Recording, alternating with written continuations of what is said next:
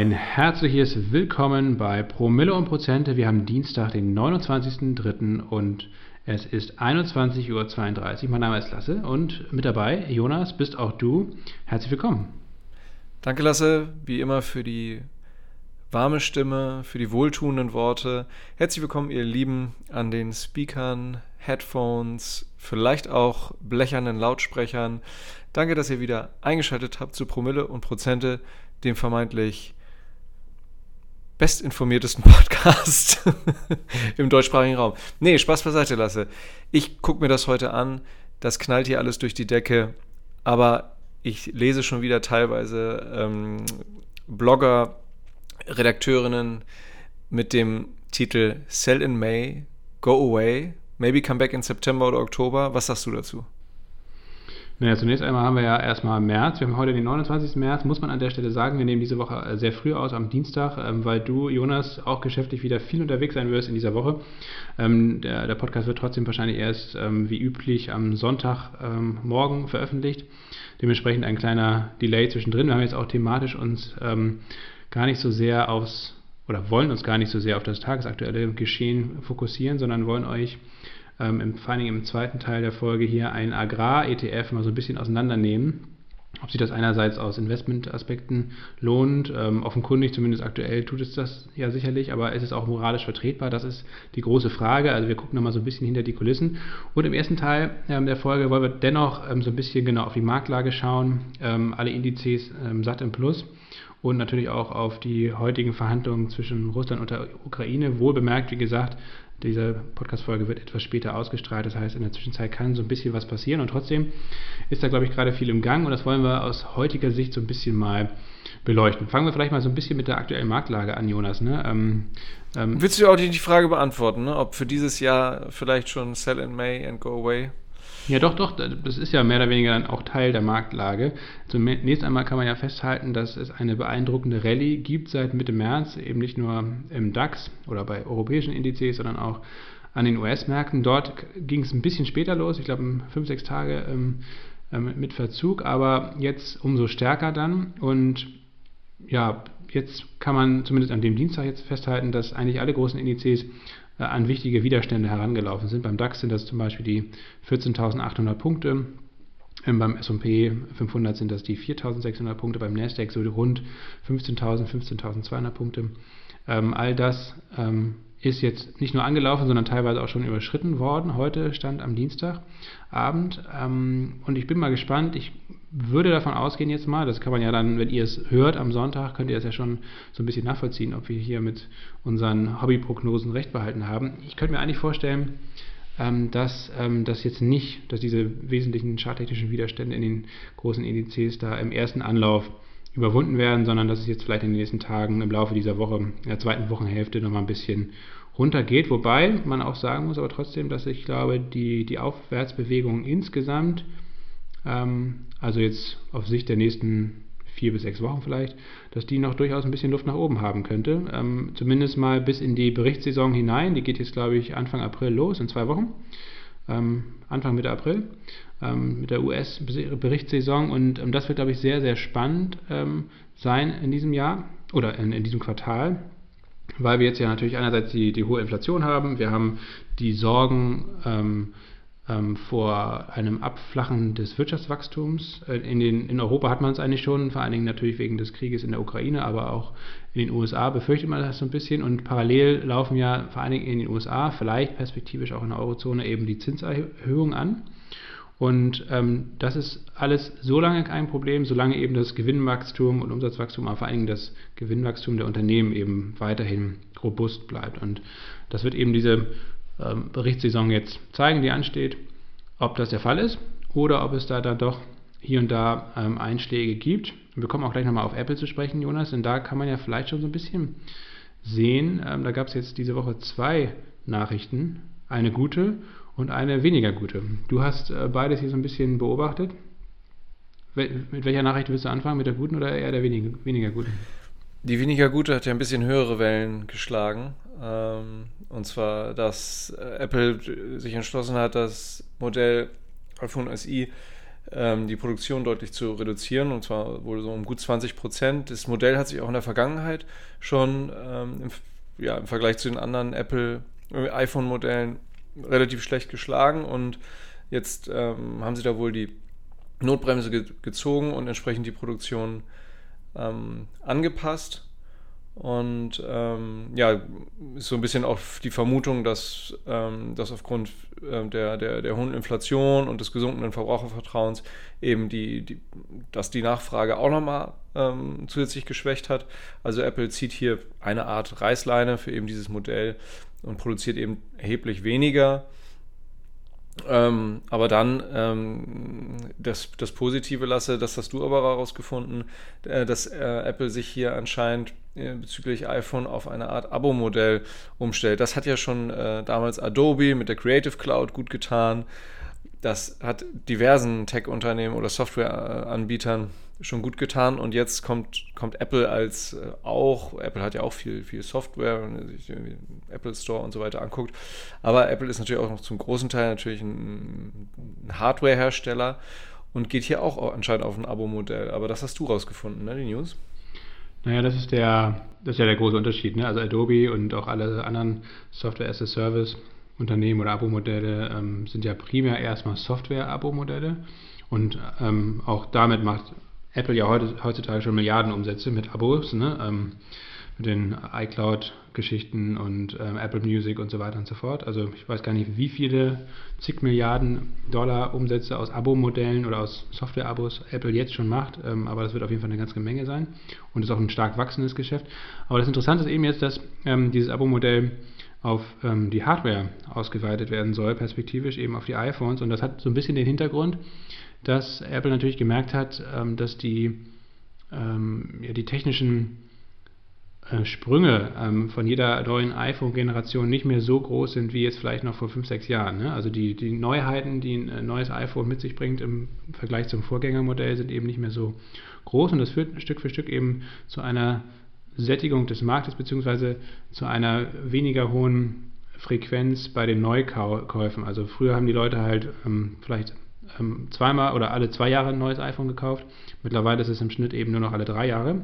Und das merkt Apple dann eben bei den, bei den Verkaufszahlen auch so ein bisschen negativ und versucht jetzt mit diesem Abo-Modell perspektivisch, ich weiß gar nicht, wann es jetzt konkret losgehen soll, wahrscheinlich so ab dem nächsten Jahr, würde jetzt also nicht sofort ähm, losgehen, aber ähm, perspektivisch könnte es dafür sorgen, ähm, dass man eben eigentlich monatlich eine Gebühr bezahlt ähm, und dann hat man eigentlich immer Zugriff auf das jeweils aktuelle ähm, iPhone-Modell.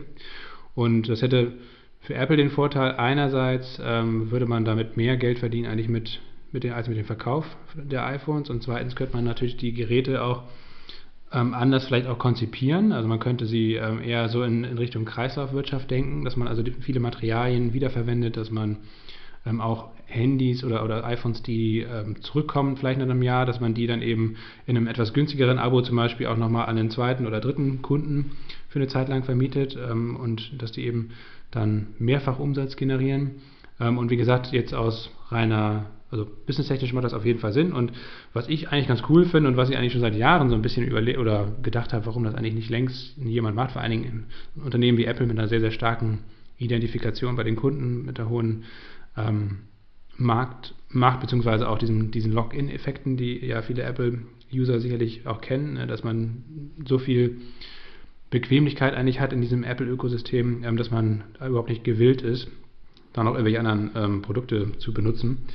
Ähm, das wird dadurch natürlich eigentlich noch weiter gestärkt und ähm, kann eigentlich letztendlich auch dazu führen, dass es vielleicht auch wirklich endlich mal irgendwie nachhaltiger wird. Und das finde ich eigentlich interessant, dass man eben vor allen Dingen dann in die Lage versetzt wird, ähm, die, die iPhones vielleicht modularer ähm, herzustellen oder die Teile wieder einfacher auseinanderzubauen, die verschiedenen Rohstoffkomponenten, ähm, um sie halt sehr viel einfacher auch wieder zu verwenden, weil äh, in dem Fall würde ja Apple die ganze Zeit eigentlich im Besitz dieser iPhones sein. Man würde die eigentlich mehr oder weniger nur vermieten und dann kämen die nach einer gewissen Nutzungsdauer eben zurück zu Apple und ähm, Apple hätte natürlich ein Interesse daran, dann diese, diese Rohstoffe, diese Handys möglichst schnell und kostengünstig wieder in den eigenen ähm, Rohstoffkreislauf, Herstellungskreislauf zurückzubringen. Also von daher bin ich mal ja, gespannt. Sich vielleicht noch, noch mal ein paar mehr Daten abzwacken, vielleicht, wenn man dann regelmäßig ähm, wirklich die gesamte Hardware zurückgekommt. Wer weiß. Aber gut, ähm, Apple macht ja, kriegt ja schon ähm, diverse Daten. Du sagst ja schon ganz richtig, dass dieses ganze Lizenzgeschäft und ähm, die Softwaredienste oder Cloud-Dienste für Apple äh, schon eine, eine starke Einnahme Quelle sind, wozu natürlich auch der App Store gehört. Aber nichtsdestotrotz, im vierten Quartal ähm, des, äh, von 2021 hatte, hatten die iPhones immer noch einen Umsatzanteil von gut 60 Prozent. Und im ersten Quartal diesen Jahres ähm, ist der zwar leicht zurückgegangen, waren aber immer noch satte 57,8 Prozent. Also äh, das ist ganz klar die absolute Cash-Cow von Apple und wenn die iPhones ein Problem kriegen sollten, dann kriegt Apple definitiv ein Problem. Ähm, so iCloud-Sparte, Servicegeschäft aktuell gesehen zumindest hin oder her, äh, ohne Zweifel. Und deswegen reagiert möglicherweise Apple jetzt auch so, so drastisch und stellt da auch um auf, auf das von Lasse ausgeführte. Und das ist sicherlich ein ganz logischer Schritt, in, in dieser absoluten Cash-Cow sich auch weiterzuentwickeln und sich nicht darauf zu verlassen, dass einfach nur der die nächste, äh, die, die nächste Design-Innovation oder sonst wie was diesen, diesen, diesen Cashflow hochhält. Weil, glaube ich, auch als letzte Ergänzung dazu die bisherige Strategie, die ja darin bestand, eben ähm, äh, die, die Preise immer weiter zu erhöhen. Ne? Also die, die, Apple hat gemerkt, okay, äh, die Leute kaufen jetzt nicht mehr jedes Jahr oder jedes zweite Jahr ein iPhone, sondern vielleicht nur jedes dritte Jahr. Und um das zu kompensieren, ähm, also verdreifachen wir die Preise. Äh, genau, nehmen wir, nehmen wir die Preise pro iPhone ähm, hoch und dann ist es eigentlich letztendlich egal, ob die Leute halt nur jedes dritte Jahr ein neues iPhone kaufen, wenn wir ähm, damit 20, 30 Prozent mehr umsetzen. Und bei den Margen, die Apple darauf hat, ich glaube 40 Prozent Bruttomarge oder so aus so einem iPhone, ähm, dann lohnt sich das eben sehr gut. Plus eben diese Preiserhöhungspolitik, ich weiß gar nicht, ich benutze ja selbst kein, kein iPhone, aber ich glaube, das Premium-Modell ist, glaube ich, mittlerweile bei 2000 Euro oder was und selbst die Einsteiger oder günstigere Modelle sind schon fast vierstellig. Ähm, das heißt also, ähm, diese Preispolitik oder diese Preiserhöhungspolitik, die kann natürlich auch nicht auf ewig so fortgesetzt werden. Ne? Die ist auch irgendwann dann, glaube ich, mal limitiert. Vor allen Dingen dann vielleicht auch in Zeiten wie diesen mit einer anhaltenden hohen Inflation. Und dementsprechend, ähm, wie gesagt, ist es, glaube ich, ganz schlau, ähm, ähm, auch den Leuten zu suggerieren, das ist ja eigentlich dann auch ein psychologischer Effekt. Ne? Also am Ende bezahlen die Leute wahrscheinlich genau das gleiche wie vorher, ähm, wahrscheinlich sogar ein bisschen mehr, ähm, aber sie merken es eben gar nicht so sehr, weil sie eben monatlich kleinere Beträge bezahlen, anstatt einmal so einen großen ähm, Betrag. Und ähm, ja, von daher aus vielerlei Hinsicht sinnvoll und hoffentlich auch ähm, eben nicht nur aus Business-Sicht, sondern vielleicht auch sogar aus Umweltsicht oder aus Nachhaltigkeitsperspektive. Also fand ich eine spannende Meldung. hatten wir hier mal gecovert. Ähm, und ja, dann Jonas. Apple ist ja ohnehin eine Aktie für die Ewigkeit. Vermutlich für alle, die, für fast alle, die hier zuhören und für uns ja sowieso. Ja, und, und, und das unterstreicht Apple ja eigentlich, wie gesagt, auch immer wieder äh, mit, mit dieser unglaublich starken ähm, operativen Performance, mit, mit dem Produktportfolio Software- und Hardware-seitig. Also, wie gesagt, ein Unternehmen, was äh, wenn man ähm, Einzelwerte ins Depot kauft, dann ist Apple sicherlich ein Einzelwert, der absolut sinnvoll ist, langfristig betrachtet. Ähm, gucken wir nochmal kurz auf ähm, den Verhandlungsstand zwischen Russland und der Ukraine. Wie gesagt, wir haben ja heute Dienstag, den äh, 29.03. Ähm, auch ein Grund, weshalb es vor allen Dingen jetzt heute, heute und auch gestern schon, also zum Wochenstart insgesamt an den Börsen ja sehr, sehr stark nach oben ging, ist ja so ein bisschen die Aussicht, so langsam, ja, vielleicht ähm, könnte es doch langsam mal zumindest einen Waffenstillstand geben. Heute gab es Verhandlungen in der Türkei und es wurde gemeldet, dass ähm, man sich ein bisschen angenähert hat. Es hat sich auch in den letzten Tagen schon so abgezeichnet, dass die russischen Truppen, ähm, oder das war eigentlich in den letzten zwei Wochen schon der Fall, dass die russischen Truppen nicht mehr wirklich vorangekommen sind, in Teilen sich sogar, in manchen Regionen sich sogar zurück gezogen haben ähm, oder auch zurückgedrängt wurden, vor allen Dingen im Norden und Nordosten, in der Region Kiew und Tschernihiv zum Beispiel. Und das wurde jetzt auch vom russischen Generalstab bestätigt. Ähm, angeblich, um guten Willen bei den Verhandlungen zu zeigen, will man sich eben im Norden in der Region Kiew äh, zurückziehen. Das ist meines Erachtens natürlich völliger ähm, Bullshit. Ähm, Russland kann diese nördliche Front eigentlich gar nicht länger halten oder zumindest nicht genug Truppen heranführen, um ähm, wirklich effektiv Kiew ähm, einzunehmen oder auch nur ansatzweise einzukesseln, wie es mal ursprünglich vielleicht geplant war. Und man muss sich da eigentlich mehr oder weniger zurückziehen, um halt Truppen frei zu bekommen, die man jetzt im Osten einsetzt. Das ähm, hat man ja auch in den Tagen davor schon ähm, gesagt, dass man sich jetzt auf das primäre Ziel konzentrieren möchte, nämlich auf die Befreiung des Donbass, also auf die Provinzen Luhansk und Donetsk. ähm, zu der ja auch Mariupol, ähm, diese umkämpfte Hafenstadt, äh, gehört. Und ähm, ja, dementsprechend wird sich aus den anderen Landesteilen Stück für Stück wahrscheinlich zurückgezogen. Man versucht das zu verkaufen als, als Entgegenkommen. Das ist, denke ich mal, sicherlich ein einfach ein zwangsläufiger Strategieschwenk, den die Russen da machen müssen. Dennoch glaube ich, ähm, dass ähm, wir von einer richtigen Lösung, äh, geschweige denn von einem Frieden oder so, glaube ich, sehr, sehr weit noch entfernt sind. Ich glaube, das Einzige, was jetzt wahrscheinlich oder vielleicht, wenn man Glück hat, irgendwie zeitnah so ein bisschen verhandelt werden kann, ist wahrscheinlich irgendwie so ein temporärer Waffenstillstand, aber der Krieg an sich wird, glaube ich, noch sehr, ähm, ja, sehr viel länger wahrscheinlich weitergehen, weil wenn man sich anschaut, dass Russland eigentlich diese Kernforderung, nämlich die Abtretung der Krim natürlich und vor allen Dingen auch des Donbass, ähm, davon nicht abgerückt ist ähm, und die Ukraine gleichfalls zu Recht meines Erachtens ähm, weiterhin auf eine territoriale Integrität besteht, das heißt also auf eine Ukraine in den Grenzen von 1991, also auch in den Grenzen von vor 2014, also vor der Annexion der Krim. Ähm, da ist man, glaube ich, noch sehr, sehr weit entfernt. Und dementsprechend ist die Euphorie, die man da, glaube ich, gerade sieht, leider Gottes ein bisschen verfrüht. Ähm, ob das die Börse interessiert, wage ich so ein bisschen zu bezweifeln. Ich glaube, äh, der Konflikt ist ein bisschen eingepreist, so zynisch das auch klingt. Selbst die, der, der Lieferstopp von Gas und Öl, der jetzt ja im Raum steht durch dieses ähm, Rubel, Rubel ähm, Intermezzo, was Putin angekündigt hat, also dass man jetzt nur noch ähm, Zahlungen in Rubel akzeptieren will, hatten wir ja in der letzten Folge kurz erklärt, was das auf sich hat. Wurde jetzt ja von beiden Seiten bekräftigt, von der westlichen Seite, dass man nicht bereit ist, darauf einzugehen, von der russischen Seite, dass man demnächst jetzt, also eigentlich im Laufe dieser Woche, ähm, die, die Lieferung einstellen möchte. Auch das werdet ihr dann wissen, wenn man diese Folge hört. Wir wissen es noch nicht, mal gucken. Ähm, ich glaube, selbst wenn es dazu kommt, ähm, dann wird das wahrscheinlich gar nicht mehr so einen krassen Einbruch an den Märkten hervorrufen, könnte ich mir zumindest vorstellen, weil man, glaube ich, auch an den Rohstoffpreisen sehen kann, dass, ähm, dass, dass die Mengen an russischen fossilen Brennstoffen, sowohl Öl als auch Gas und Kohle, ähm, dass das eigentlich in den Preisen zumindest zum, zum, großen Teil schon eingepreist ist. Also dass der Markt eigentlich eingepreist hat, dass diese Rohstoffe nur noch eingeschränkt auf dem Weltmarkt zur Verfügung stehen. Und äh, mal gucken. In Europa wird man, glaube ich, gerade der DAX kann ich mir gut vorstellen. Auch dein, dein Lieblingssalzgitter, ne? Dann bin ich mal gespannt, wie die Aktien darauf reagieren, wenn es wirklich zu einem Lieferstopp kommt, die ja nun wirklich massiv von russischem Gas vor allen Dingen abhängig sind, ähm, um da äh, Energie zu gewinnen für die Stahlproduktion. Ähm, aber wie gesagt, ich glaube, die Börsen, ähm, so, so zynisch es dann ja auch immer ist, aber ich, äh, ja, politische Börsen haben halt kurze Beine und auch so ein Krieg gehört dann eben zu so einer politischen Börse dazu und das ist dann meistens tatsächlich der, der Schockmoment, ähm, das ist das Entscheidende, der dauert ein paar Tage, vielleicht ein, zwei Wochen hat man jetzt gesehen, das war dann Ende Februar, Anfang März. Und ähm, jetzt kehren die Börsen zumindest äh, wieder allmählich zum, zum Alltag ähm, zurück. Mal gucken, wie, wie nachhaltig das dann alles ist. Ja, richtig. Was vielleicht in, insgesamt in seinen Strukturen sich, sich noch ein bisschen ändern wird, ist, ist, ist leider auf, aufgrund der Zerstörung möglicherweise die Rolle der Ukraine als sehr wichtiger Getreidelieferant für, für nicht wenige Länder. Auch historisch gesehen die Ukraine schon in der Sowjetunion und in der Zeit davor aufgrund der sehr äh, dicken oder tiefen, Hum relativ tiefen Humusschicht, von sogenannten Schwarz, Schwarzböden spricht man ja. Und ähm, die Zerstörung dort oder beziehungsweise die, die, wie soll man das sagen, die Verhinderung der Aussaat. Ne? Es, es, geht ja jetzt einfach Richtung Frühling und die, die Aussaat steht jetzt, stünde jetzt eigentlich bevor, aber in, in, gerade in den Kriegsgebieten hat die russische Armee wohl auch äh, Treibstoff beschlagnahmt ähm, und, und, und geklaut, geraubt von, äh, auch von, von landwirtschaftlichen Unternehmen.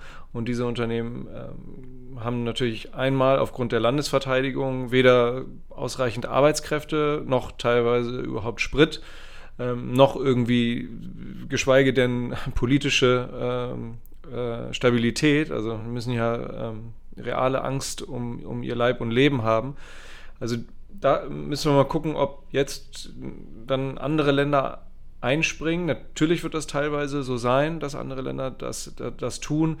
Die langfristigen Folgen sind vielleicht noch gar nicht, gar nicht so absehbar. Vielleicht auch nochmal so ein bisschen als Vorausschau auf, auf das Kern auf, oder auf das, den ETF, den wir jetzt hier vorstellen werden. Das ist ja ein Agri-Business-ETF. Ähm, und ähm, ja, das wird halt zu sehen sein. Ich habe einen interessanten Podcast, eine interessante Podcast-Folge von Weltkulturzeit gehört auf, auf Spotify. Ich werde, ähm, wir werden euch das in die, in die Shownotes packen. Da geht es darum, um, um die Rolle der Ukraine äh, als wichtiger Getreidelieferant. Da wird, äh, wird ein bisschen ähm, Ägypten äh, beleuchtet und die Probleme, die das, na, die das nach sich zieht. Auch äh, nochmal kurz der arabische Frühling äh, rekapituliert, der ja ausgelöst wurde durch ähm, einen drastischen äh, Anstieg der Nahrungsmittelpreise. Und in Ägypten haben jetzt zum Beispiel auch die, ähm, auch die Nahrungsmittelpreise wieder im, im, höheren zweistelligen Bereich angezogen, zwischen 30 Prozent das subventionierte Brot äh, oder die subventionierten Brotsorten in Ägypten und, und, und bis zu 70 Prozent die nicht subventionierten. Also massive Preissteigerungen, die natürlich die, vor allem die Ärmsten der Armen treffen. Ähm, ja, das ist noch nicht abzusehen, inwieweit da die Ukraine langfristig äh, irgendwie ihren Status äh, als, als, als sehr wichtiger Getreideproduzent und Lieferant in der Weltgemeinschaft, ob sie das wieder einnehmen können. Also zeitnah sicherlich nicht, aber ähm, ja, das ist halt ungewiss. Ja, und ein, ein wichtiger Aspekt ist, glaube ich, auch ähm, die, die Häfen, ne? die Hafeninfrastruktur. Also ähm, die Ukraine hat ja Stand jetzt schon eigentlich die Hälfte der Seehäfen verloren. Also ein, Mariupol ist natürlich ein ganz wichtiger Hafen. Der wird ähm, selbst also erstmal ist er jetzt wahrscheinlich weitestgehend demnächst unter russischer Kontrolle und wird es vielleicht auch erstmal bleiben. Und selbst wenn die Ukrainer diese Stadt zurückbekommen sollten, auf welchem Weg auch immer, ähm, dann wird der Hafen da auch massiv zerstört sein. Das heißt also, dieser Hafen fällt erstmal komplett weg. Berdjansk ist zum Beispiel ein anderer Hafen äh, am Asowschen Meer, der auch äh, in russischer, unter, unter russischer Kontrolle ist. Und dann hat man, wie gesagt, noch ein bisschen weiter westlich Odessa, das ist der wichtigste ukrainische Hafen und ähm, der große, große Teil eben dieser ganzen Exporte, Weizenexporte, Getreideexporte aus der Ukraine gehen eben über die Seehäfen. Und Odessa ist zwar bisher vom Krieg verschont geblieben, der Hafen ist auch intakt, aber ähm, es gibt trotzdem eine russische Seeblockade. Das heißt also, der Hafen kann weder angesteuert werden, noch äh, können Schiffe von dort ablegen und Weizen exportieren. Die Ukraine kann also nur über den Landweg, über Westeuropa Getreide exportieren. Das ist sehr viel umständlicher, sehr viel teurer. Ähm, und selbst wenn es eben, wie gesagt, zu einem Waffenstillstand oder vielleicht hoffentlich sogar zu einem Frieden perspektivisch irgendwann kommt und ähm, man ähm, die landwirtschaftlichen Flächen dann wieder bestellen kann, dann wird man das Problem eben zumindest auch noch auf dem Zettel haben müssen. Und, und gleichzeitig wird auch Russland auch ein wichtiger Lieferant nicht nur von Getreide, von Weizen, sondern eben auch von Dünger. Ähm, wahrscheinlich auch erstmal weiterhin unter Sanktionen leiden, beziehungsweise vielleicht auch selbst ähm, von sich aus ähm, Exporte einschränken, um auch die Ernährungssicherheit in der eigenen Bevölkerung zu gewährleisten. Ähm, ich glaube, die, die Situation ist diesbezüglich sehr viel ernster als wahrscheinlich 2011 äh, zum arabischen Frühling. Ähm, und ja, das ist natürlich eine gute Überleitung zu dem Thema Agrarbusiness, wobei ich auch noch als Ergänzung sagen muss, ähm, selbst wenn ich kurzfristig wahrscheinlich diese ähm, ja, die, die, die Preise an den Energiemärkten ähm, wo ich glaube, dass es jetzt kurzfristig wahrscheinlich einigermaßen eingepreist ist. Ich glaube, die langfristigen Verwerfungen, wie gesagt, nicht nur an den Energiemärkten, ähm, sondern auch generell an den Finanzmärkten, ähm, die sind noch gar nicht so richtig absehbar. Wie gesagt, ich glaube nicht, dass dieser Konflikt so wahnsinnig schnell gelöst wird, leider. Ich glaube nicht, dass äh, auch die Sanktionen gegen Russland schnell werden ähm, aufgelöst werden können. Ich hoffe auch, dass sie so weit Bestand haben, bis eben eigentlich der Status quo ante, also eigentlich mehr oder weniger vor 2014 wiederhergestellt ist. Und da muss der Westen eigentlich auch hart bleiben und dementsprechend Russland wird äh, auf Jahre hinaus wahrscheinlich ähm, vom Welthandel in, in, vielerlei Hinsicht ausgeschlossen werden und das wird dann auch langfristige Konsequenzen haben in vielerlei Hinsicht. Ne? Also ich glaube, wie gesagt, das ist alles nicht mittelfristig nicht eingepreist, kurzfristig ist die Börse dann eben doch eher kurzsichtig ähm, und, und, und preist halt eben wahrscheinlich auch vieles eben erst später ein. Gut, aber lass uns mal ähm, kommen zu dem Hauptthema, nämlich zu dem Agrar-ETF. Jonas, du hast da mal einen rausgesucht. Also wie gesagt, wir wollen es aus verschiedenen Blickpunkten beleuchten. Erstmal wollen wir uns natürlich den ETF als solches angucken, also die ganzen Fakten, ähm, wie der ähm, aufgebaut ist, was für Unternehmen da drin sind, ähm, also aus Investmentperspektive. Und dann wollen wir natürlich aber trotzdem auch nochmal diskutieren, inwieweit äh, man das aus ähm, ethisch-moralischen Aspekten ähm, machen könnte, machen sollte. Das ist natürlich eine sehr persönliche Frage, die können wir jetzt auch nicht für euch stellvertretend beantworten, die können wir nur vielleicht für uns so ein bisschen hier diskutieren und dann muss das jeder und jeder von euch selbst irgendwie ähm, in den Blick nehmen. Aber das ist, glaube ich, ähm, gerade ein Thema, was ja wirklich sehr aktuell ist. Ähm, und dementsprechend haben wir uns jetzt vorgenommen, das mal so ein bisschen zu beleuchten, vor allen Dingen, weil das auch nicht so tagesaktuell ist und wir jetzt selbst mit dem verspäteten Senden dieser Folge dann trotzdem, glaube ich, ähm, einen interessanten Inhalt für euch bieten können. Jonas, leg mal los. Ja, Genau, Lasse, auch danke für deine Unterstützung hier bei den ähm, allgemeinen Kennziffern. Ähm, der, das ist ein ETF von, von iShares. Die WKN findet ihr dank Lasse in den Show Notes. Und zwar ist das der iShares Agribusiness. Und ähm, der bildet halt den SP Commodity Producers Agribusiness Index ab. Und da bekommt ihr oder da nehmt ihr teil an der Performance von Aktien, ähm, die zu den größten börsennotierten Unternehmen nach Marktkapitalisierung gehören und die äh, weltweit im landwirtschaftlichen und im Agrarsektor tätig sind. Das ist eine TER, also eine Gesamtkostenquote von 0,55 Prozent pro Jahr. Verhältnismäßig teuer? genau, verhältnismäßig äh, teuer, wenn man, weil ist halt ein Nischen-ETF, ganz klar. Also ähm, ist nicht vergleichbar irgendwie mit einem großen Standard-ETF wie dem MSCI World oder einem Vanguard All World.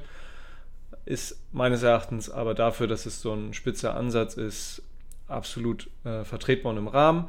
Ähm, ungefähr 690 Millionen Euro an, an Fondsgröße. Man sagt ja so, sollte gut 120, 130 Millionen haben, so, damit ausreichend Liquidität da ist, damit äh, ja, so sagt man jedenfalls langfristig Sicherheit ähm, herrscht, dass die Fondsgesellschaft auch an dem Fonds festhält, wobei selbst wenn eine, ähm, eine Fondsgesellschaft sich entschließt, einen ETF einzustellen, dann ähm, äh, wird entweder äh, das Geld übergeleitet in ein anderes Sondervermögen, weil ein Alternativ-ETF natürlich dann ein größerer ähm, als, als Alternative zur Verfügung gestellt wird oder das Geld wird eben ausgezahlt, ist auch klar. Ne? Also mit 680 Millionen Euro ist man zumindest bei dem Parameter auf der sicheren Seite.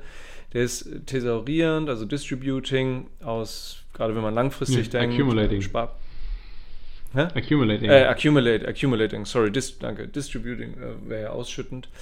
Accumulating, also ACC, also steuerlich sinnvoll, gerade wenn man langfristig denkt und diesen Zinseszinseffekt dann mitnimmt und dann eben erst, wenn man am Ende irgendwann verkauft, hoffentlich mit sattem Gewinn, dass man dann am Ende erst die bis dato dann thesaurierten Gewinne oder Erträge, äh, Dividenden ähm, dann, dann realisiert.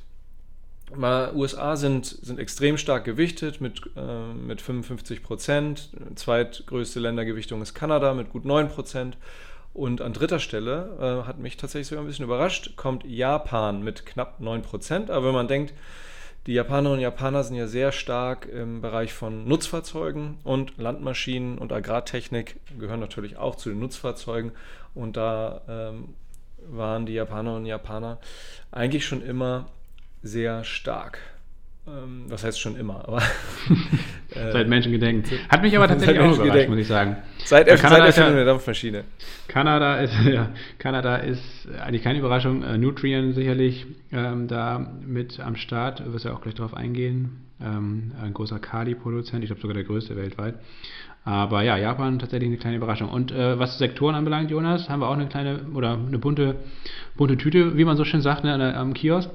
Äh, eine bunte Mischung aus ähm, Basiskonsumgütern, 44,5 Prozent ähm, in der Gewichtung ähm, machen also Basiskonsumgüterunternehmen aus. Dann 33. Spricht für niedrige Volatilität. Ne? Genau, also wirklich so klassischer Value-Bereich.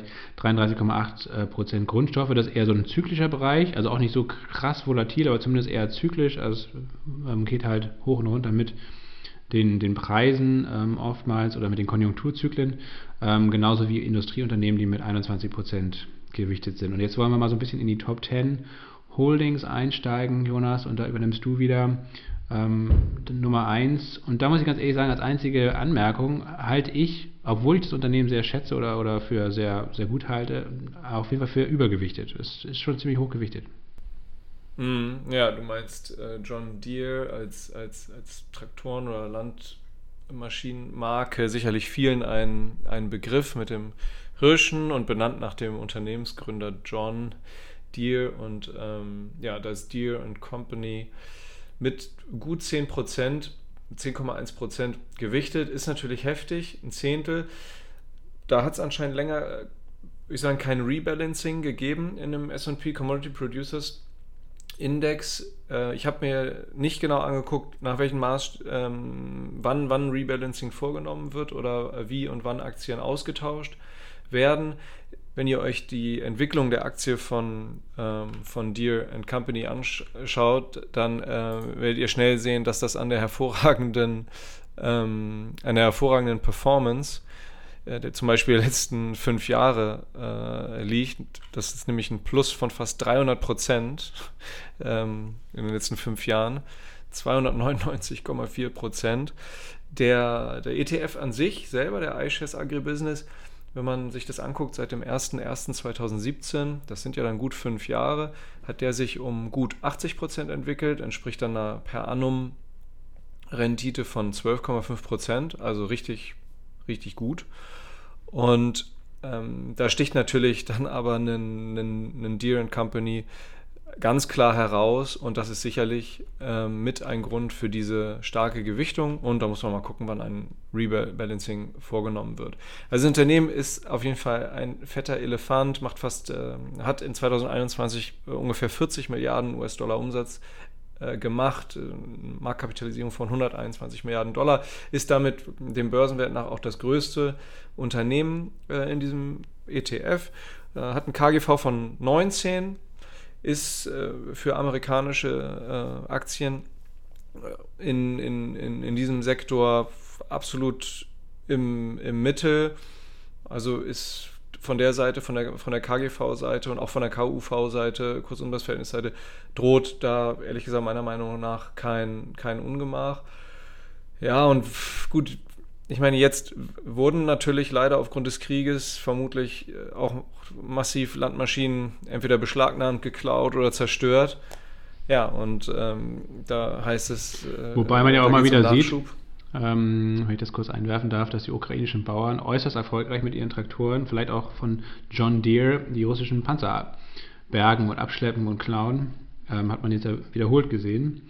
Also von daher, die ukrainischen Bauern, die sind da auch absolut. Ja gut, aber Zack. wir sehen, wir sehen halt, wir sehen natürlich, was Nur die, im Sinne der Moral und der Euphorie klar. gut ist, wir sehen halt diese Bilder. Und ne? nicht die, es, es, die es geht ja auch darum, ein ja, ja, richtig, es geht ja auch zu Recht darum, so zu zeigen, wie also ich meine, das ist ja ein heroischer Kampf, den die Ukrainerinnen und Ukrainer da, da führen und die Bauern, ich will das gar nicht in Abrede stellen, aber trotzdem dürfen wir nicht vergessen, Krieg auch hier bei uns es geht immer darum, so eine gewisse äh, öffentliche Moral hochzuhalten. Und Lasse, du hast ja auch gerade schon gesagt, wir sehen hier sozusagen auch die richtigen Bilder, um, um diese Moral hochzuhalten. Wie gesagt, ich will diese krass heldenhaften Taten auch überhaupt nicht ähm, damit schmälern. Ich will nur sagen, es sind definitiv, äh, werden auch viele landwirtschaftliche Betriebe mit deren ähm, Gear-Werkzeugen zerstört worden sein. Und das ist nun mal so, wenn man auf die wirtschaftliche Seite guckt, es braucht Nachschub und davon profitieren dann einfach Landmaschinenhersteller wie wie, wie Deere. Ähm, zweitgrößte Gewichtung. Aber ein, ein letzter Satz ja. vielleicht zu John Deere, was ich eigentlich total spannend finde, dass sie eben nicht nur, oder was ich auch lange Zeit nicht wusste, dass generell die Landwirtschaft eigentlich mit die äh, am weitesten digitalisierte Branche eigentlich ähm, überhaupt ist, was man immer gar nicht so denkt. Also zumindest im Westen, ne, natürlich, ne, im westlichen Industrieländern, wo ja auch ein, ein hohes Maß an industrieller Landwirtschaft besteht, was ja auch sicherlich du sehr meinst, viele Schattenseiten hat. Nicht die Branche, aber Industriesektor, ne? Ja, genau. Ähm, aber also auch zum Beispiel in, in, Bezug auf autonomes Fahren zum Beispiel und ähm, da macht John Deere eben sehr viele Umsätze mittlerweile mit und auch ähm, ja, also nicht nur dieses gute Geschäft, sondern wahrscheinlich auch wirklich ähm, hatten einfach eine führende Technologie, dass ähm, Bauern mittlerweile ähm, ihren Traktor mehr oder weniger ähm, Satelliten gesteuert, GPS gesteuert, komplett autonom über ihren Acker fahren lassen können ähm, und äh, ohne eigentlich am Steuer zu sitzen. Ne? Also das Team könnte am Steuer sitzen, das auch, hat auch noch ein Lenkrad, so ein Traktor und so, aber ähm, sie müssten es eigentlich nicht, sondern der Traktor kann eigentlich komplett alleine das Feld bestellen. und das wird viele, in, in vielerlei äh, Sicht auch schon teilweise gemacht. Und ähm, das, das ist schon ähm, faszinierend. Also, dass da, wie gesagt, dann auch sehr viel Hardware und Software vor allen Dingen auch, ähm, auch künstliche Intelligenz und so weiter, auch Wetterprognosen und so weiter und so fort eingesetzt wird. Und ich glaube, das ist, also man kann, glaube ich, und man muss auch industrielle Landwirtschaft, glaube ich, sehr, sehr kritisch sehen. Aber ich glaube, wenn es um diesen Teil geht, also um auch Arbeitseffizienz, sage ich jetzt mal, ich glaube, dann hat industrielle Landwirtschaft eben schon auch ähm, Vorteile. Wobei man natürlich auch mal dann äh, fairerweise sagen muss, dieses meinetwegen autonomes Fahren von Traktoren, das funktioniert natürlich auch primär meinetwegen auf Feldern, wie sie im mittleren Westen der USA sind, also wo quasi kein Baum weit und breit steht und wo ein Feld, keine Ahnung wie viel, äh, hunderte oder tausende Hektar umfasst, ähm, einfach flaches Land mit, mit Getreide oder sowas drauf ähm, und wo das Ding dann einfach, ähm, ja, wo es ein sehr leichtes ist eigentlich so ein, Auto, so ein autonom fahrender Traktor hin und her zu fahren, weil einfach gar kein Hindernis da besteht. Ähm, und das hat natürlich auch seinen Preis, ne? weil so, solche ähm, Monokulturen, die dann ja oft da angepflanzt werden, die haben auch, glaube ich, einen hohen ähm, Umweltschaden. Ähm, also man muss, glaube ich, gucken, dass man eben diese, diese Technologie auf der einen Seite und, und trotzdem Biolandbau und ökologische Aspekte irgendwie zusammendenkt. Ähm, das wird dann die große Herausforderung sein. Ich glaube aber insgesamt, dass die Digitalisierung, ich glaube auch für ökologischen Landbau schon sinnvoll sein kann. Aus der, meiner Laienperspektive jetzt. Ich bin natürlich kein Landwirt und kein Experte darin, aber ich glaube schon, dass das zumindest irgendwie auch, erscheint mir irgendwie sinnvoll, da über, über um, ähm, arbeitseffizient nachzudenken. So, das als letzter Beitrag zu John Deere. Also das ist echt ein Technologieunternehmen mittlerweile und das wollte ich jetzt an dem Punkt nochmal ein bisschen verdeutlichen. Ähm, Archer Daniels ähm, ist das nächste Unternehmen, ähm, auch fast mit 10% gewichtet, mit 9%. Haben wir auch im Musterdepot, Jonas, ne? Was machen die? Ja, auch schon länger Musterdepot, Lange, ja. Ne? Also ähm, also ist ein, bezeichnet sich selber der Konzern, wenn ihr auf die Website geht, als Nahtstelle zwischen landwirtschaftlichen Produzenten und KonsumentInnen und ähm, ist einer der weltweit größten Verarbeiter von Sojaschrot, Sojaöl, Palmöl, Ethanol, ähm, Zuckersirupen, Fructosesirupen, äh, Mehlen zur äh, industriellen ähm, Produktion von, von Getreidewaren, Brotwaren. Einfach auch ein Riesenschiff, äh, Aktie krass gelaufen, ich glaube auch fast, äh, fast 170 Prozent in den letzten äh, fünf Jahren. Umsatz äh, von, von 85 Milliarden Dollar, also ein bisschen weniger Umsatz als, als, als Deal, 40 Milliarden, 35 Milliarden weniger, aber trotzdem äh, auch ein Riesenschiff. 47,2 Milliarden ähm, Euro Marktkapitalisierung. Ihr merkt schon, dementsprechend günstiger bewertet als, als Deere Company, zumindest in diesem Moment. Hat ein erwartetes KGV für 2022 von 18. Ähm, also ja, wir haben die Aktie schon seit langem im Musterdepot. Alle AbonnentInnen des Premium Services wissen das auch, ist äh, satt im Plus. Von daher Klar, der Wert ist stark gewichtet, liegt natürlich auch, ähnlich wie bei dir, ähm, an, an der krass guten Performance ähm, äh, und ist ganz klar dementsprechend ein Wachstumstreiber, äh, ein Renditetreiber in diesem ähm, ETF. Ich habe nochmal gedacht, Lasse, als du gesagt hast, mit das mit den Monokulturen kann man, na, und dem Biolandbau, ist richtig, ne, wir äh, ich glaube, wir haben einfach so als Menschheit die Herausforderung, einerseits die Biodiversität nicht äh, immer weiter und in dem Tempo zu reduzieren, wie wir es ja mit unserem Wirtschaften und, und Alltagsleben tun und andererseits aber dann die wachsende Weltbevölkerung zu, zu ernähren. Und das ist ein bisschen so der Grad, äh, inzwischen den wir wandeln und aber wiederum diese, diese, dieses Auslaugen der Böden durch äh, intensivste großindustrielle ähm, Bewirtschaftung und durch Monokulturen, was ja natürlich zu einem, zu einem krassen Stress für die Böden äh, und, und die Umwelt führt. Langfristig wirkt sich das ja auch wieder negativ auf die äh, Fertilität der Böden und auf die Produktivität der Flächen aus. Aber ähm, ja, wir Menschen, ähnlich wie die Börse, die ist ja von uns irgendwie erdacht und betrieben, sind daher auch relativ kurzfristig äh, unterwegs Mal gucken, wie lange uns das die Böden noch verzeihen. Äh, aber Menschen sind ja irgendwie findig und äh, Digitalisierung ist eine Sache und die andere Sache ist sicherlich äh, möglicherweise über alternative Fruchtfolgen nachzudenken und so weiter oder, oder, oder andere Methoden und möglicherweise um Schutztechniken oder Schutztechnologien, um die Biodiversität zu erhöhen. Ich bin da eigentlich komplett blank in diesem, in diesem Sektor, aber ähm, dass, diese, ja, dass dieser Verlust, dieser massive Verlust an Biodiversität in den letzten zwei Jahrzehnten, der sollte grundsätzlich schon alarmieren. Aber äh, wie man das im Genauen angeht, weiß ich ehrlich gesagt nicht. Ich fände es mal mega spannend, vielleicht jetzt jemanden von euch, äh, die oder der hier zuhört, kennt sich äh, irgendwie mit den Themen aus oder hat da Empfehlungen, Podcast-Empfehlungen oder Artikelempfehlungen oder sonst was Äh, schreibt uns das gerne an fanpost.promilleprozente.de oder vielleicht seid ihr schon im Discord und wenn nicht, kommt gerne in den Discord-Channel, den verlinken wir euch auch immer in den Show Notes.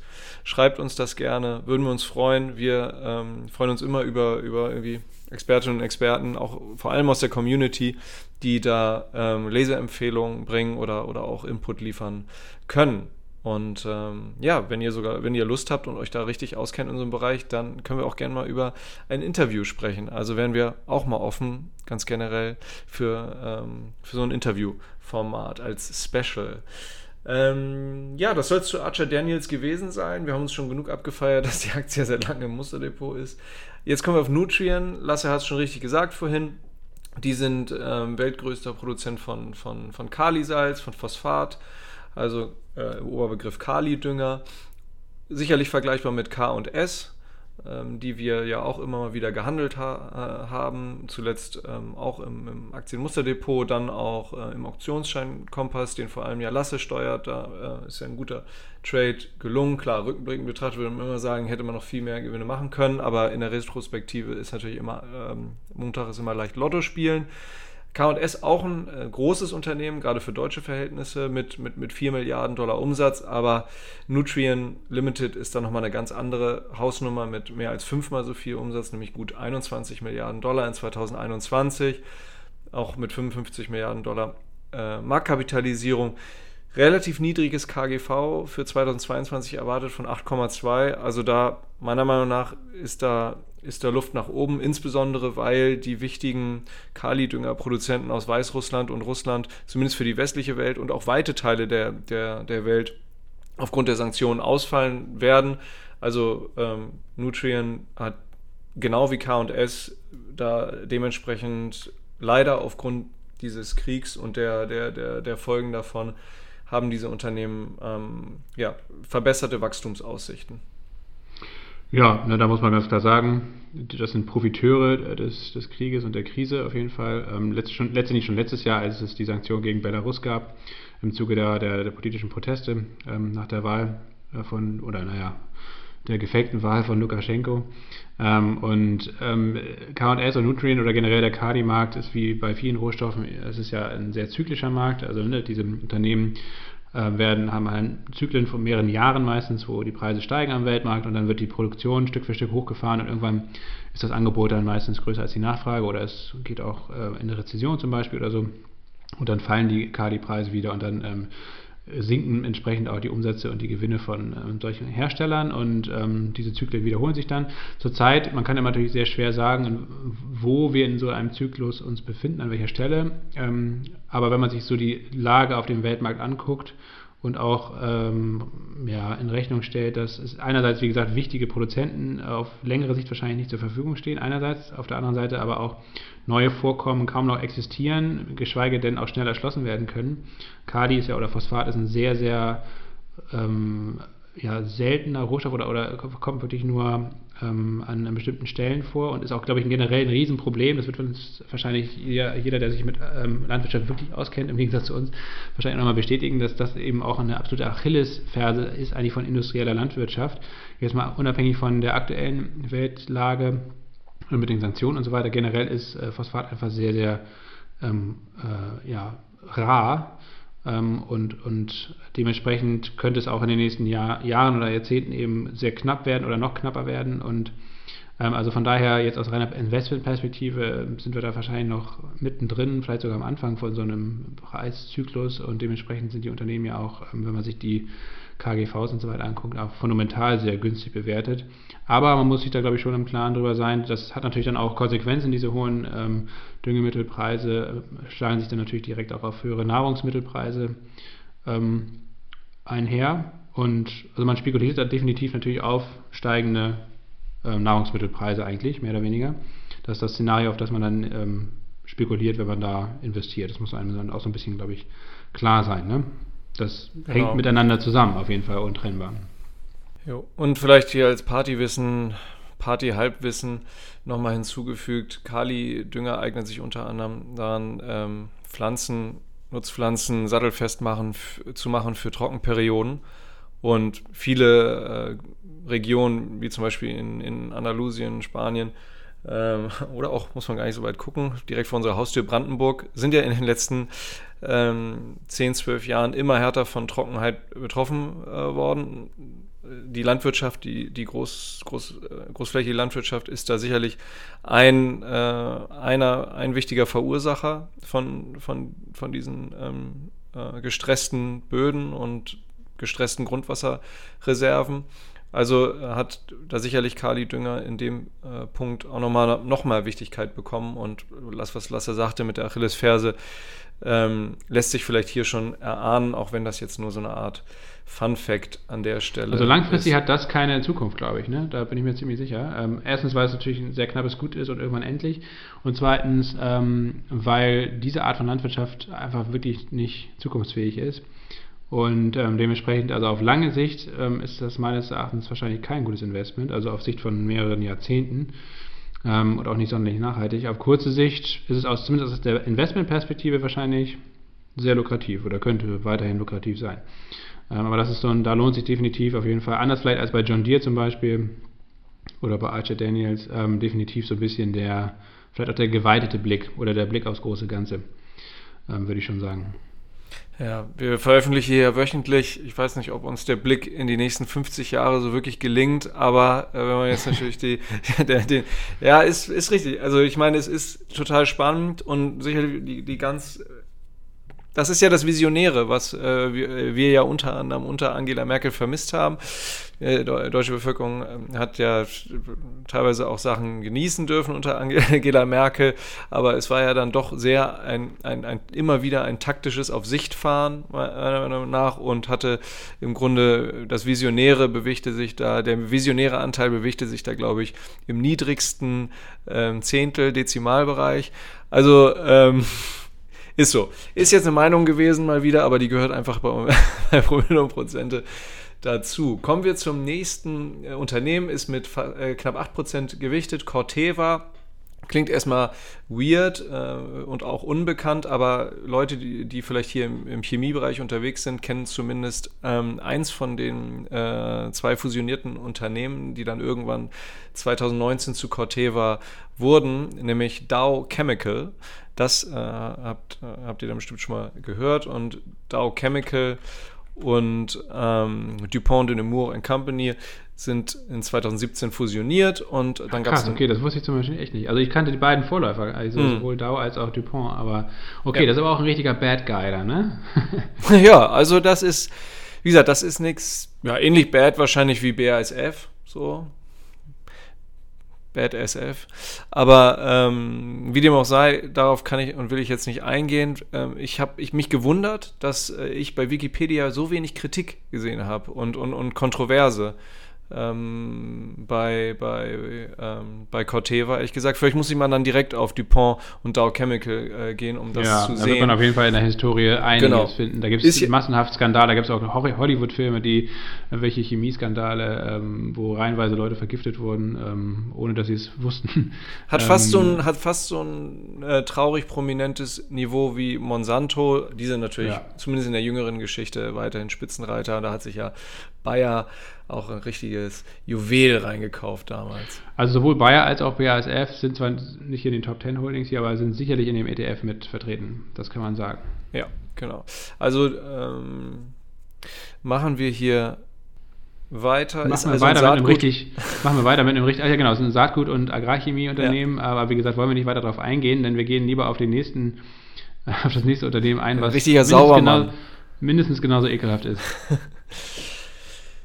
Ja, ich bin ja seit, ähm, seit, seit vielen Jahren tatsächlich äh, Vegetarier, aber gönne mir hin und wieder mal ein Stück Wildfleisch. Lasse von Tyson über Foods. ja, aber aber, aber geh hin und wieder mal zu. Ja, ich weiß, aber es war ein Witz. Aber also äh, ich bin zwar Vegetarier, aber gehe hin und wieder auch wirklich gern aus Überzeugung zu Kentucky Fried Chicken und hole mir da so ein, so ein Bucket mit 30 äh, Hähnchenschenkeln. Und die wiederum kommen dann tatsächlich von Tyson Foods.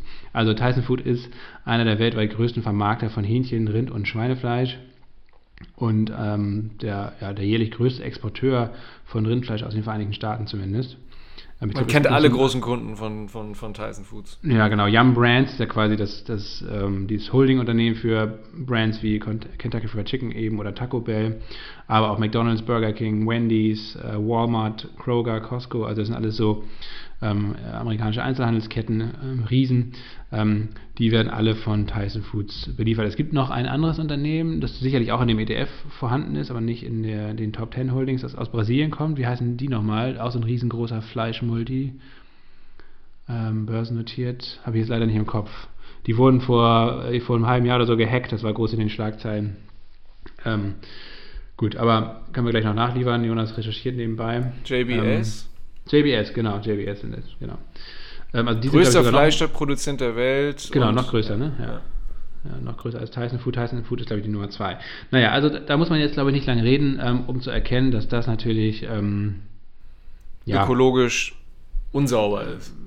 Ja, oder generell, also das ist letztendlich, ne, diese, diese Massentierhaltung ist, glaube ich, für mich zumindest persönlich der, der, der ekelhafteste Teil von dieser industriellen Landwirtschaft. Ähm, da gibt es sicherlich noch. Ähm, ja, und, zum, und, und, und, vor allem für Menschen wie uns und vermutlich auch den Großteil, der, ähm, der hier zuhört, äh, absolut äh, einfach vermeidbar, würde ich sagen. Also diese Art von Produkten zu vermeiden ist, ist also ich für dich und mich kann ich zumindest 100% sicher sagen, ist, ist extrem einfach, diese Produkte wegzulassen. Dem ist nichts hinzuzufügen. Trotzdem nochmal kurz auf die Kennziffern äh, geguckt, Jonas, um das ganze Bild zu vervollständigen. Ja, fettes Ding, 47 Milliarden US-Dollar in 2021 Umsatz gemacht, 23,2 Milliarden Dollar Market Cap. Also ihr seht schon, ne, der, der Fonds, das, das, der, der hält, was er verspricht. Ne, der sagt da oben, die, die dicksten Dinger äh, nach Börsenkapitalisierung und Umsatz sind hier bei uns im Fonds. Die sind weltweit aktiv und das ist auch so. Ähm, da wird ganz äh, klar sich dran gehalten. KGV 2022 erwartet von 10 ja, hat auch Luft nach oben. Gerade für ein Ami-Unternehmen ist das, ähm, ist das gesund. Ja, äh, irgendwie traurig mit dem Fleisch. Ja, ja keine Ahnung. Ähm, das, da tun sich die Menschen ja selber auch nichts Gutes. Also sich da so ein, so ein Massentierhaltungsding zu holen. Ich meine, das Einzige und was, wie gesagt, worauf ich hoffe, ähm, ich glaube leider nicht, dass wir es jetzt aus, aus Goodwill oder so irgendwie äh, schaffen, sondern ich glaube tatsächlich auch da ähm, so ein bisschen wirklich an an Technologie und einerseits eben In-vitro-Fleisch ähm, ähm, aus, aus dem Reagenzglas quasi und das andere ist ähm, vegane Alternativprodukte, die einfach auch im Geschmack, in der Konsistenz, in allem drum und dran äh, genauso gut sind wie echtes Fleisch und am Ende sogar sehr viel günstiger. Also beide Sachen und das ist das, ja, eigentlich das das, einerseits das Schlechte, aber vielleicht auch das Gute am Kapitalismus, eben der Preis ist ja letztendlich der, das, der entscheidende Faktor einfach. Deswegen konnte sich auch industrielle Massentierhaltung nur durchsetzen, weil es eben einfach unfassbar günstig ist, unfassbar effektiv, zumindest wenn man diese ganzen negativen Randerscheinungen eben ausklammert oder, oder nicht mit in den Preis reinrechnet. Und das ist der Industrie ja sehr gut gelungen. Unfassbar effizient, genau, unfassbar effizient auch, äh, um die Menschen schleichend mit chronischen Krankheiten, selbstverschuldet mit äh, chronisch, sich mit selbstverschuldet mit chronischen Krankheiten äh, zu, zu äh, dahin zu raffen. Ja, also in, in, vielerlei Hinsicht ist, ist das, wie gesagt, ist dieser Preis, den man da sieht an der Ladentheke für, keine Ahnung, ein Kilo Hähnchenschenkel oder so, ist das ja bei weitem nicht der Preis, den man eigentlich zahlen müsste, ähm, weil, wie gesagt, unfassbar viele negative Aspekte für die Gesundheit, ähm, für Menschen, aber auch, natürlich für die Tiere, ähm, für die Umwelt und so weiter. Die sind alle nicht in diesem Preis mit drin. Aber um den Punkt äh, zu Ende zu bringen, ähm, was auch das Gute ist an diesem Preis, äh, der Preis wird am Ende darüber entscheiden oder auch letztendlich diese industrielle Massentierhaltung an ihr Ende bringen, weil In-vitro-Fleisch und auch die, die veganen Alternativen, die sind zwar jetzt noch sehr viel teurer natürlich, aber sie werden, und davon bin ich überzeugt, die Technologie wird sich so schnell weiterentwickeln, dass sie günstiger sind. Sie sind von der Qualität her mindestens, also sie sind wahrscheinlich sogar sehr viel besser als, als äh, Fleisch aus Massentierhaltung, sehr viel gesünder sowieso und sehr viel äh, ökologischer, ähm, aber sie werden am Ende auch günstiger sein oder zumindest nicht teurer als ähm, bis, bisherige Produkte ähm, und dann wird die Massentierhaltung einfach ähm, nicht mehr tragfähig sein. Weil wenn man sich anschaut, ähm, wie, wie das funktioniert, wie viel, wie viel Futtermittel dafür gebraucht werden und wie viele Ressourcen, um diese ähm, ganzen armen Tiere da ähm, zu mästen und zu schlachten und so weiter und so fort, wenn man das alles wegnimmt, das ist ja unfassbar, ist genauso wie mit dem Automobil. Ne? Das ist einfach unfassbar ineffizient, ähm, wenn man sich das anschaut. Ähm, hier beim Essen will man letztendlich Fleisch haben und was man dafür tut, um dieses Fleisch zu bekommen, ist einfach unfassbar ineffizient. Also wenn man den Energieaufwand, äh, den Ressourcenaufwand, alles Mögliche mit einberechnet und natürlich auch die ganzen negativen externen Externalitäten, also Konsequenzen für, für menschliche und ähm, tierische und auch ökologische Gesundheit. Und genau das gleiche ist mit dem Auto. Ähm, das Ziel ist da eigentlich von A nach B zu kommen, möglichst äh, schnell, bequem und günstig. Ähm, und dafür kaufen wir uns alle Autos und die stehen dann irgendwie im Schnitt 23 Stunden am Tag ähm, in der Ecke rum oder am Straßenrand rum, verstopfen die Städte und ähm, das ist einfach unfassbar ineffizient. Das ist einfach eine gigantische Verschwendung an Ressourcen. Und sobald es technologisch möglich ist, das eben in gleicher Qualität ähm, kostengünstiger oder zumindest genauso teuer hinzubekommen, ähm, werden die Leute switchen. Sowohl werden wegkommen vom eigenen Auto, als auch wegkommen vom Fleisch und ich hoffe, das ist möglichst bald der Fall. Und das ist auch die einzige Hoffnung, die wir haben können. Ich glaube, weder die Politik noch der Konsum oder der einzelne Konsument oder Konsumentin kann dieses System leider verändern, sondern es kann wahrscheinlich, zumindest solange wir in einem Kapitalismus leben, und das leben wir ja nun mal aktuell, auf absehbare Zeit wahrscheinlich auch noch, ähm, ist eben der Preis der entscheidende Faktor und die Technologie, die dafür sorgt, dass es neue Produkte gibt, die wiederum über den Preis dann die alten Produkte verdrängen. Ja, beim Auto bin ich da äh, weniger zuversichtlich, dass das äh, so schnell gehen wird wie beim, wie beim Fleisch, ehrlich gesagt. Denn ich glaube, auch beim Fleisch wird es leider nicht so schnell gehen, wie es eigentlich gehen müsste. Aber das ja, ich hoffe, aber das Auto ist auch ja dran. Auch, ich meine, ähm, das ist einfach in vielen, vielen Ländern, auch in Deutschland, einfach eines der wichtigsten Statussymbole dann doch für, für Millionen Fleisch äh, von Menschen. Ja, vielleicht auch. Gewohnheit. Ich glaube, ich glaube, die Gewohnheit ist sogar das, das schwierigere kulturelle oder der schwerwiegendere kulturelle Aspekt als das Statussymbol. Sowohl beim Auto als auch beim Fleisch. Die Gewohnheit, die Routine, die Gewöhnung an, an diese Lebensweise, nee, das, das ist das größte nee, Problem. Beim Doch, Auto nicht. Ich schon. Doch, beim nee, Auto. Die Leute, die Leute wollen flexen mit ihrem Auto. Das glaube ich nicht. Also es, es, sicherlich spielt das mit eine Rolle, das würde ich nicht beschreiten, aber ich glaube, die Routine oder die Gewohnheit, einfach mit dem Auto überall hinzufahren, das ist für die aller, allermeisten Leute der springende Punkt, nicht der Status nicht das Statussymbol. Auto ist für die große Mehrheit der Leute, glaube ich, mit, schon lange kein Statussymbol mehr, sondern es ist einfach die, die Routine, die Bequemlichkeit, die Gewöhnung an diese Form der Mobilität. Und genauso ist es mit dem Fleisch. Wäre meine These. Ja, okay. Und die Gewöhnung äh, rauszubekommen aus den Köpfen oder diese, diese kulturelle Routine zu verändern, das ist so unglaublich schwer und das dauert leider auch so unglaublich lange.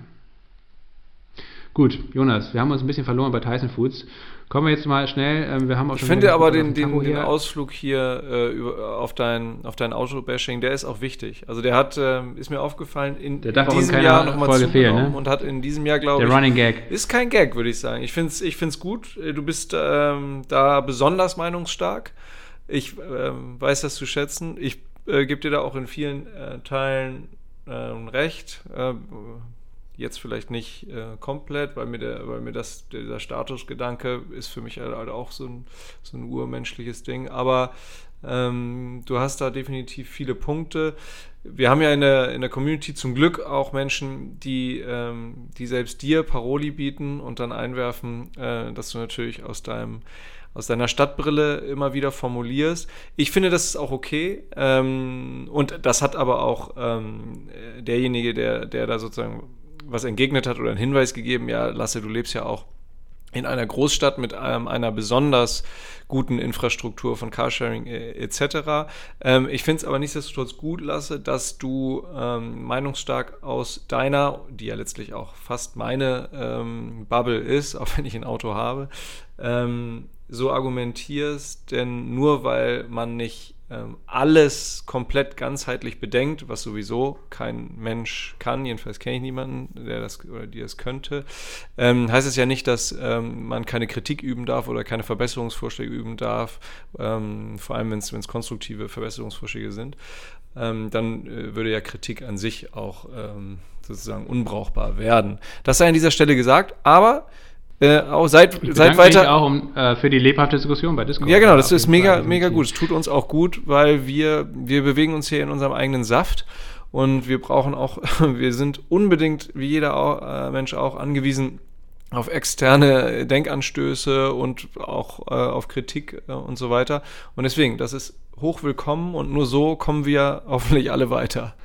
Jonas, vor allen Dingen müssen wir jetzt mal weiterkommen im Podcast und wir kommen von den USA nach Japan. Also dein Redeanteil heute, ne? Lass dir in allen Ehren. Ich darf jetzt hier auch noch mal ein bisschen Luft verschwenden, ähm, hier rum äh, ausoxidieren. Wenn wir mal unsere Regen Redeanteile äh, gegeneinander aufwiegen, also da müsste ich jetzt noch massenhaft ausholen. Aber da ich heute wenig zu sagen habe und ultra spät aus dem Büro kam, ist das auch. Ähm, du kannst gerne, du, du kannst gerne was ähm, zu Kubota nee, das, sagen. Äh, du, dein Part ist ja eigentlich hier diesen ETF äh, auseinander zu nehmen und ähm, deswegen. Ja, da hast du mir ja auch schon die besten Facts deswegen, immer weggenommen, ist mir schon aufgefallen. ja, der Rosinenpicken ist immer schon meine Stärke gewesen. Aber ich überlasse jetzt ja. gerne die, die restlichen Rosinen, die eigentlich schon, ähm, ja, beziehungsweise umgekehrt. Gar keine Rosinen mehr sind. Ich überlasse dir die, halt überlasse die restlichen Weintrauben, die mittlerweile schon Rosinen sind, ja. Ähm, aber. Ja, die Kirschblüte steht vor der Tür und wir haben äh, Kubota japanisches Unternehmen aus Osaka. Ich war leider noch nie in Japan, ist auf jeden Fall auf der Liste. Hm, irgendwann mal. Ja, auch ein Landmaschinen-, Baumaschinenhersteller.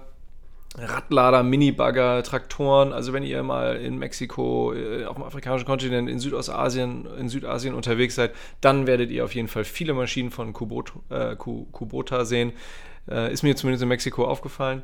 Und ähm, Mexikaner äh, sind ja nicht so die großen Fans von US-Amerikanern. Also da wird auf japanische Technik gesetzt. Davon profitiert Kubota mit 5,4% im Index gewichtet und ähm, ja, hat äh, auch Produktion in, in, in Europa, 20 Milliarden knapp äh, US-Dollar Umsatz in 2021, KGV von 22, ähm, nicht ganz unsportlich. Ähm, ja, interessantes japanisches Unternehmen. Dann haben wir CNH Industrial. Ähm, da verbirgt sich hinter dem Kürzel sicherlich auch ein Unternehmen, was ihr kennt. NH steht für New Holland da kennt, kennt, kennt man sicherlich auch, oder das, das kreiert sicherlich auch Bilder im Kopf von, von Landmaschinen, äh, Mähdreschern und Traktoren und so weiter. Das, ähm, die haben, glaube ich, sogar so eine Spielzeugserie aus, aus Plastik. Und der Plastikkunststoff kommt bestimmt von Covestro. Auch ein interessantes Unternehmen, meiner Meinung nach. Alle Musterdepot-Follower wissen, dass Covestro ähm, durchaus interessant sein kann, aber natürlich noch äh, irgendwie noch im Schatten der eigenen Rekordergebnisse. Der Aktienkurs ist noch im Schatten der eigenen Rekordergebnisse, aber wer weiß, ob da nicht mal die Sonne durchbricht. C steht für Case, also Case New Holland. Ähm, da gab's äh, das, da, das sind die beiden großen Marken, die sich dahinter ver, ver, verbergen. Ähm, ja, knapp 30 Milliarden äh, Dollar Umsatz, auch ein fettes Ding. Und das soll es an der Stelle gewesen sein. Also es ist, ähm, je, wei je mehr wir jetzt hier das recherchiert haben lasse, ich, mir ist schon ein bisschen bange geworden, selber jetzt hier sagen zu müssen, dass ich diesen ETF seit fast vier Jahren bespare. Ich weiß gar nicht, ob das, ob das, ob das mir selber gut tut, diese ETF immer auseinanderzunehmen. Man findet einfach so viele Kackunternehmen. Ähm, und jetzt kann ich mich gar nicht mehr über diese 12,5% per annum Rendite, also ja, natürlich freue ich mich da immer noch drüber, aber irgendwie ist es, es bleibt ein Riesengeschmäckle und auch irgendwie die, die eigene, fast die eigene Verzweiflung oder die eigene Fassungslosigkeit ähm, vor der Priorisierung von ähm, Rendite gegenüber ökologischer Nachhaltigkeit. Ja, ich habe dem nichts hinzuzufügen. Irgendwie ist es, irgendwie ist es Das ist einfach nur bitter. Ähm, ja, ich wusste gar nicht, dass es, dass es eigentlich äh, schon so lange bei dir im Depot liegt. Ähm, ja. Gut. Sparplan. Ich habe den ETF bisher nicht. Werde ihn, glaube ich, auch nach dieser Folge äh, nicht kaufen. äh, auch wie gesagt. Das müssen wir wahrscheinlich jetzt auch aus, jede Folge Aus Investmentperspektive macht das sicherlich Sinn. Ähm, aber ja, ich würde tatsächlich, also in dem Fall, in dem doch sensiblen Feld, würde ich, also ich persönlich glaube ich schon eher gucken, dass man sich da so ein paar Unternehmen rauspickt, die eben die solide sind, ähm, die die Branche irgendwie repräsentieren. Ähm, Tyson Foods repräsentiert. Ja, wie, also wie so ein Deere oder so ein Archer Daniels oder so weiter oder ähm, General Mills, die sind jetzt ja gar nicht in den Top 10 Holdings, aber die sind sicherlich auch in dem ETF drin. Ähm, und auch im Musterdepot. Genau. Ähm, ja, also dass man da, da würde ich persönlich, glaube ich, schon, da würde ich vielleicht ein bisschen ruhiger mit schlafen können und, und da dann eher so ein bisschen, ähm, ja, wie nennt man das? Ausgewählter Vorgehen. Ja, aber wir nehmen mal dein Depot auseinander, da wird es auch so ganz Ja, ja also der, der, nee, das, das, das, das sage ich gar nicht. Ähm, also ich bin, ich bin da definitiv jetzt nicht der nicht frei von ähm, irgendwelchen Verfehlungen, auf gar keinen Fall. Ähm, nee, aber also ich finde, ähm, das hat jetzt mal so ein bisschen gezeigt, wie, wie schwierig das auch ist. Ne? Ähm, wir haben ja schon oft gesagt, dass ähm, diese, auch die ESG-Standards und so weiter, das ist eben auch alles sehr, selbst die sind dann doch sehr schwer. Das ist ja jetzt kein ETF, der irgendwie ESG-konform ist und wahrscheinlich auch auf absehbare Zeit nicht wird. Ähm, aber ja, das ist, ähm, in diesem Spannungsfeld wird man sich immer bewegen irgendwie und ähm, und deswegen wollten wir auch die Folge jetzt mal für euch machen, um das einfach mal so ein bisschen äh, auseinander zu klabüstern. Äh, letztendlich muss das jede und jeder von euch selbst entscheiden am Ende. Ähm, und wir haben das jetzt mal so ein bisschen ähm, hier ähm, offengelegt. Ähm, wir sind ja uns ja auch nicht klar oder nicht einig darin, wie man damit verfahren kann, soll. Und es ist und bleibt ein sehr schwieriges Thema. Auf der anderen Seite aber auch ein wahnsinnig wichtiges Thema, weil wenn man sich anschaut, wie gesagt, wir haben, haben jetzt, ich glaube, wie viele Milliarden Menschen haben wir jetzt? 7,5, 7,8 Milliarden und perspektivisch dann 9, 10, vielleicht auch 11 Milliarden bis zur Mitte des Jahrhunderts. Das heißt also, die, wir müssen irgendwie gucken, wie wir uns alle vernünftig ernähren, wie das gesund passiert, wie das nachhaltig passiert. Ähm, es ist ein gigantisches Feld, ein super wichtiges Feld ähm, und es wird sicherlich auch nicht helfen, jetzt äh, alle möglichen schlechten Unternehmen oder vermeintlich schlechten Unternehmen ähm, zu boykottieren oder so, sondern man muss, glaube ich, irgendwie darauf hinwirken, dass die sich eben verändern ähm, und, und nachhaltiger werden und ja, und mal gucken, ähm, ob man das jetzt mit so einem Investment machen kann, weiß ich nicht, kann man schwer sagen. Ich habe immer die Hoffnung, wie gesagt, noch haben wir ja auch jetzt eben drüber gesprochen, ähm, dass eben durch Technologie, dass durch, die, durch bestimmte Trends, dass sich auch durch ein anderes Bewusstsein, dass sich da schon irgendwie was verändert. Wahrscheinlich nicht so schnell, wie es eigentlich sein müsste und wünschenswert wäre, aber auf lange Sicht wird sich, glaube ich, hoffentlich schon was verändern. Und bis dahin muss man definitiv, wenn man investiert in so ein Feld, damit leben, dass das alles andere als perfekt ist und alles andere als nachhaltig zum jetzigen Status quo. Schöne Zusammenfassung. Danke, Lasse. Ich hoffe, euch hat es gefallen. Ihr habt äh, ein bisschen was mitnehmen können. Ist dann doch länger äh, geworden als erwartet, aber. Jonas, um dir jetzt auch nochmal den gebührenden ähm, Redeanteil zum Schluss zu geben und hier meinen vermeintlichen, ich weiß gar nicht, wir haben jetzt ja nicht die Zeit gestoppt, aber meinen vermeintlichen Überhang an Redezeit zu kompensieren, würde ich dir die, noch merken beim Schneiden. Würde ich dir die Bühne überlassen für, ähm, ja, was immer du möchtest. Survival-Tipps, die sind ja sehr gut angekommen in der letzten Folge. Ähm, vielleicht aber auch andere äh, Schoten. Ähm, was haben wir denn noch so? Was sind denn noch so ähm, bekannte und beliebte Kategorien bei uns? Neben den Survival-Tipps. Ja, wir, wir haben ja immer Giro Olaf gebasht. Mir ist jetzt aufgefallen, Christian Lindner, äh, die Zustimmung sinkt. Anscheinend gelingt es ihm nicht, die Kernwählerschaft, oder gelingt es mal wieder, der FDP nicht, die Kernwählerschaft zufriedenzustellen, sondern kaum ist die FDP mit an den äh, exekutiven Schalthebeln der Macht äh, wird das Portemonnaie geöffnet und die Zustimmungswerte sinken. Im Saarland schon den äh, Einzug in den Landtag verpasst. In NRW droht ein ähnliches Debakel. Lasse, was ist denn da los? Ja, was vor allen Dingen im Saarland los? Also wenn man sich den Landtag anguckt, ähm, SPD, CDU und AfD im Landtag, ey, also ich bin so froh, dass ich nicht im, nicht im Saarland wohne. Ey, das ist unglaublich. Ich meine, gut, da fragt man sich ja oft auch, äh, was da sowieso dann ähm, naja gut, nee, das, das wollen wir jetzt mal nicht sagen. Also das Saarland ist sicherlich ganz schön, auf jeden Fall. Aber also politisch ähm, immer schon ähm, hier und da ein bisschen chaotisch gewesen. Mein, aus meiner externen Perspektive natürlich äh, betrachtet. Ich möchte da auch niemandem zu nahe treten. Auch Wolfgang, wenn du zuhörst an dieser Stelle, ähm, ein, ein treuer Zuhörer hier aus dem Saarland. Also von daher, man äh, darf das auf gar keinen Fall alles über einen Kamm scheren. Aber diese Wahl und, und dieses Ergebnis da, dieser Landtag, boah, ja, ich bin wie gesagt froh, dass ich nicht da wohne und dass mich das nicht repräsentiert. Ich meine, in Berlin ist auch nicht alles Gold, was glänzt, hier ist auch komplettes Chaos meistens, aber das ist echt ein Landtag, Mann, Mann, Mann, zum Abgewöhnen. Auf der anderen Seite hausgemachte Probleme, ne? wenn man sich die Linkspartei anguckt da im Saarland, auch die Grünen, ähm, völlig zerstritten, äh, völliges Chaos. Die haben ja noch nicht mal auf die Reihe gekriegt, eine, eine Bundestagswahlliste äh, regelkonform hinzustellen.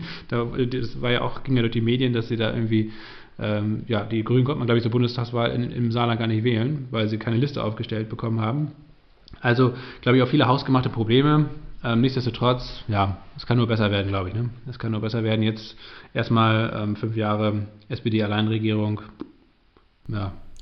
immerhin, immerhin wurde, und das ist das einzig Gute, äh, immerhin wurde Tobias Hans, ähm, also der ehemalige Minister oder bisherige Ministerpräsident von der CDU, nicht auch noch dafür belohnt für sein beknacktes Tankstellenvideo. Hast du das eigentlich geguckt? Nee, ich habe es nur auf der Tonspur ge gehört, aber ja, das war wirklich, das war der Aber da hat er ja auch über, hat er ja auch innerhalb der eigenen Partei Schelte für bekommen. Ja, es war das letzte. das war der letzte Sargnagel auf jeden Fall für seine politische Karriere. Da lege ich mich jetzt fest. Ähm, wirklich sowas von armselig. Gut, jetzt sind wir wieder im, im Bereich Autobashing, ähm, deswegen sage ich jetzt nichts weiter, aber das Video war wirklich der Tiefpunkt seiner politischen Karriere auf jeden Fall. Jonas. Ich habe ich hab an der Stelle. Das wirklich, letzte Wort gebührt dir. Ich habe keinen Survival-Tipp. Lass uns die Folge nicht unnötig in die Länge ziehen.